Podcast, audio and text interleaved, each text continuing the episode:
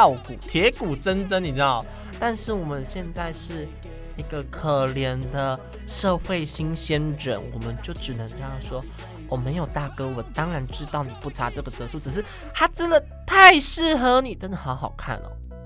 那这个的话，这些等等等这些话术啊，或者是技巧，其实都是主管会去教。可是我一开始内心是无法去克服这个问题，我觉得太恶心了吧，真的很狗腿哎。确实，在我们其实逐渐接近社会的大门当中，会发现其实很多时候在应对上面，就是如果你应对的好，它就是一个事半功倍的一个效果。但是假如你说错话，这可能你的位置就直接不保了，就是人头直接啊就被斩掉，得来找就是看看有没有其他位置可以坐喽。哎、欸，其实我那时候听 Joy，你还有一个，因为你现在在做音乐相关的东西啊，你有一个音乐制作人，现在在台北。陈老师下面那个一叉零零下面工作的阿叉伟，他有跟你分享一些故事吧？你眼睛不要瞪这么大，应该还好。阿叉伟大家不太知道吧？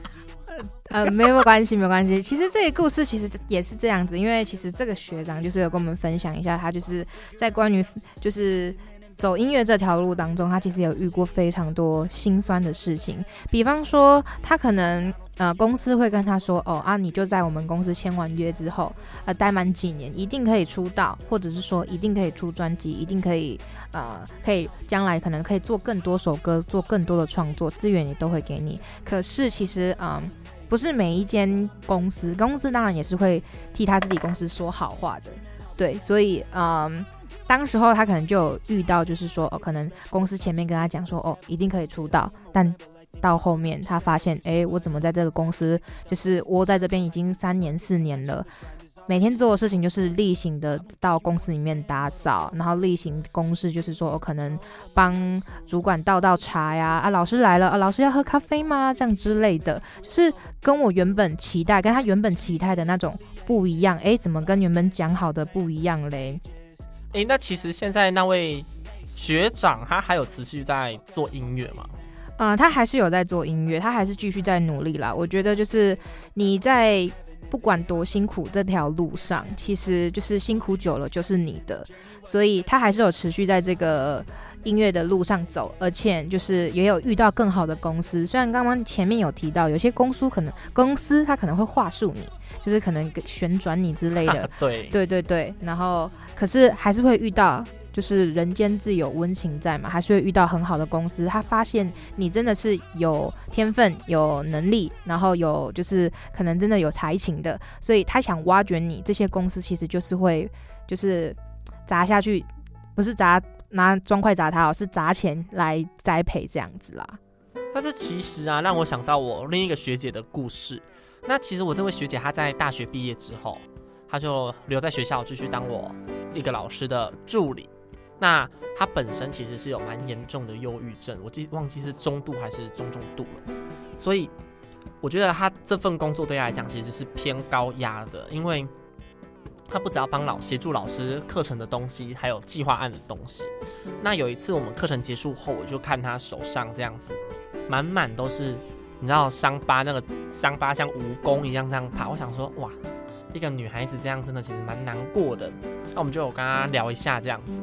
那学姐说她其实觉得这份工作给她很大的压力，可是她又对自己怎么说蛮有要求的，要求很高。然后她这样累积下来，其实对她来讲啊，其实都是一个负担。那最后她决定。离开，在这个计划案告一段落的时候，她离开，她做到她自己的要求，做到达到自己的原则，那她也达到她的目的。好，她选择这个比较没有那么适合的，离开这个没有那么适合她的位置。那其实这就像我们坐车一样嘛，就是有留下或者是坐下，然后后换位置下车这些。嗯，其实刚刚听呃 Emily 这样分享，也知道说，其实这个学姐她是有。为自己设立一个停损点，也呼应了我们当时想到的那一句“一站到底，做保底”啦。对啊，那像其实就你，你好像是那个嘛，小琉球人对吧？对，我的故乡其实是在小琉球。呃，其实，在小琉球现在就是它是一个逐渐高龄化的一个渔渔村一个社会这样子，里面也有很多当时候的邻居姐姐或者是哥哥们，他们现在其实都是选择说，哦，呃，国中毕业之后呢，就到。就到那个台湾本岛这边，然后去读高中、读大学，因为小琉球最高的学历走到高国中而已啦，所以他们就是会为了要让自己有更好的发展，所以离开故乡这样子。当时候呢，其实我有一个非常要好的邻居姐姐，她其实呃。大学毕业之后，有一段时间是先回来小琉球，因为小琉球的呃渔会呢，你只要有大学毕业，然后你就可以去投公职，就是变成说你只要大学毕业，然后在渔会工作，这是是一辈子的铁饭碗。可是他虽然他就是做了一个月之后，他也是想了想，他真的一辈子都要待在这个地方嘛？虽然他也很喜欢小琉球，但是他觉得说哦，因为他像他很喜欢画画，他很喜欢艺术，他。一辈子当公职，然后领公务员的薪水，虽然是铁饭碗没有错，但是他不见得感到快乐。所以我觉得他后面他就是选择说，哦，他还是决定放弃他这个公职的工作，然后去呃去本岛去寻求，就是说可能呃之后就是去艺术展览里面当工作人员，然后去里面慢慢磨练，去当中找到自己喜欢的事情。他的选择其实对我来说，我觉得这个是需要勇气的。就是这个姐姐，她就是呃选择这个工作呢，就是这时候梁静茹就出现了。爱真的需要好，后面有版权，我们不能继续唱下去。可是这个姐姐其实从她的故事里面听到，她其实有在为自己的未来做打算。她在渔会跟她自己喜欢的画画中间，她找到了一个取舍点。虽然说渔会是铁饭碗，可是一辈子可能就真的就只能在小琉球。可是他选择回到了台湾，然后本岛这边，然后去做他真的想要的。虽然可能好像会比较累一点，因为做艺术相关刚开始都蛮辛苦的，然后这样去学习。可是我觉得好歹是快乐的。那我相信他父母应该其实在他踏这条路上，其实应该是蛮担心的啦。可是应该基本上像我们家是蛮支持这件事情，而且他会给鼓励的。那这个鼓励性质的爸爸妈妈，其实真的是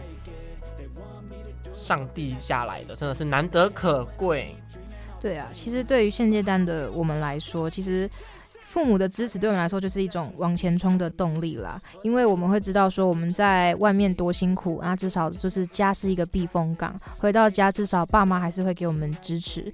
然后就是可能回来的时候，还是可以找到那一盏明灯。然后在我们找寻那盏那个港口的时候，就是它可以照亮我们，然后安定我们的内心，这样子。而且我们这个世代其实有被人家所谓定义，就是我们是草莓族、草莓世代，抗压性非常低的世代。但我觉得目前这一个世代的人，用自己的方式，用自己的尝试、自己的努力去做自己要的事情，在这条路上持续在走。所以，关于这个世代，关于蹦世代找位置，